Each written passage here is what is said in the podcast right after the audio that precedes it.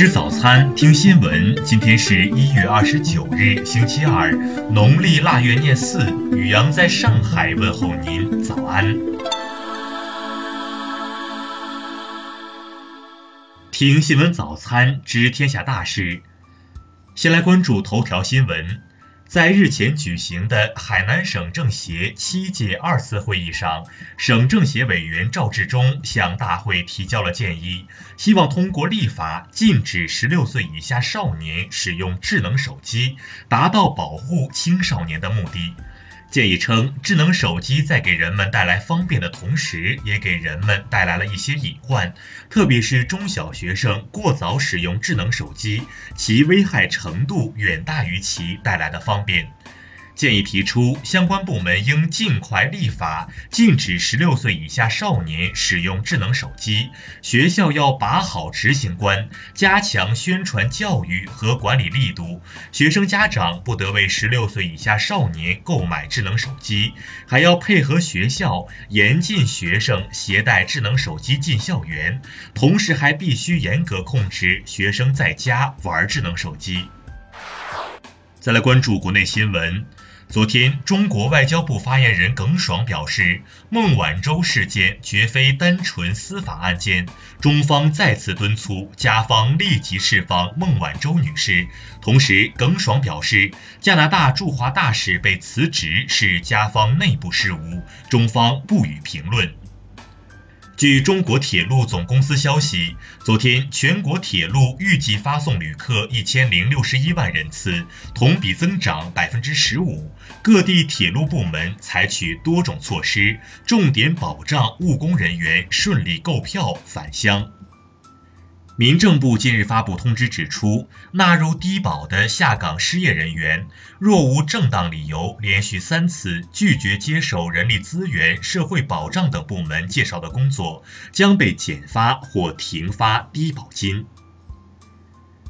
财政部日前发布的数据显示，二零一八年十二月份，全国共销售彩票四百三十点二四亿元，同比增加三十三点四三亿元，增长百分之八点四。市场监管总局昨天发布消费提示，消费者保健食品是食品而不是药品，不能替代药物。昨天，国家卫生健康委员会印发关于人体捐献器官获取与分配管理规定的通知，要求各相关部门不得在医疗机构以外实施捐献器官获取手术。数据显示，二零一八年末，金融机构人民币各项贷款余额一百三十六点三万亿元，同比增长百分之十三点五，增速比上半年末高零点八个百分点，全年增加十六点一七万亿元，同比多增二点六四万亿元。台湾当局发展委员会昨天发布的二零一八年十二月景气灯号跌至蓝灯，是二零一六年四月以来首次亮出代表景气低迷的蓝灯。发展委员会坦言，景气有走缓现象。再来关注国际新闻。日前，美国共和党全国委员会在新墨西哥州举行冬季会议，会议一致通过支持特朗普2020年总统连任竞选议案，对其表示全力支持。昨天，日本首相安倍晋三在众院全体会议上发表施政演说，并就后生劳动省的每月劳动统计违规调查问题道歉。近日，随着韩日围绕日本巡逻机低飞威胁矛盾的持续升级，韩国海军广开土大王舰所属部队海军第一舰队司令宣布，无限期推迟原定于二月访日的计划。在经过长达二十一个小时的谈判会议后，德国淘汰煤炭委员会当地时间二十六日宣布，到二零三八年，德国将关闭所有燃煤电厂。昨天，澳大利亚宣布跟随美国承认委内瑞拉反对派领袖瓜伊多担任该国临时总统，直到举行新的选举。委内瑞拉外交部二十七日发表声明，称强烈谴责欧盟要求限期重新进行总统选举的行为。声明指责欧盟给委方下最后通牒，完全属于帝国主义行为。英国议会下议院将于今日就首相特蕾莎梅的脱欧协定备选方案进行辩论及表决。一旦否决方案，无协议脱欧的机会将大增。沙特阿拉伯能源部长法利赫日前指出，沙特计划在2030年前集资1.6万亿里亚尔，进行基础设施、能源、采矿和其他工业发展项目，以减少对石油的高度依赖。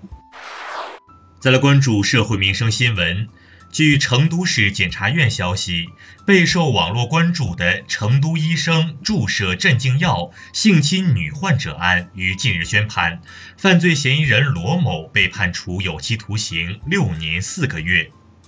近日，温州有乘客反映，出租车女司机一边开车还一边用手机看电视剧。据温州市运管局昨日消息，经查事件属实，已对涉事司机作出扣完出租车从业资格证二十分信用分的处理。近日，陕西咸阳一男子高某因经济和感情纠纷，当街持刀杀害两名女性后，身揣一百元藏进深山。昨天，嫌疑人高某被警方抓获。近日，武汉一对年轻夫妻因家庭纠纷吵架，从家闹到地铁上，导致地铁延误两分二十三秒。据武汉轨道警方昨日消息，这对小夫妻已被依法行政拘留。近日，有网友称，大理古城的悟空和八戒的扮演者与游客发生冲突，并引发大量关注。昨天，大理古城保护管理局发布通报称，双方人员正在接受调查处理。再来关注文化体育新闻。昨天，皇家西班牙人足球俱乐部与上海上港就中国国脚吴磊的转会达成一致，吴磊将身披二十四号战袍，为西班牙人征战各项赛事。国际残疾人奥林匹克委员会日前表示，由于马来西亚禁止以色列选手入境参赛，因此决定取消马来西亚原定于今年七月底至八月初举行的一项残疾人游泳锦标赛的资格。当地时间二十六日，曾三获奥斯卡大奖的法国电影配乐大师米歇尔·勒格朗在巴黎去世，享年八十六岁。为庆祝中国农历新年，法国邮政公司二十六日在巴黎发行两枚中国农历猪年生肖纪念邮票。这两枚邮票二十八日起将正式发售。以上就是今天新闻早餐的全部内容，请微信搜索 xwzc 零二一，也就是新闻早餐拼音首字母再加数字零二一。如果您觉得节目不错，请在下方拇指处为我们点赞。一日之计在于晨，新闻早餐不能少，咱们明天不见不散。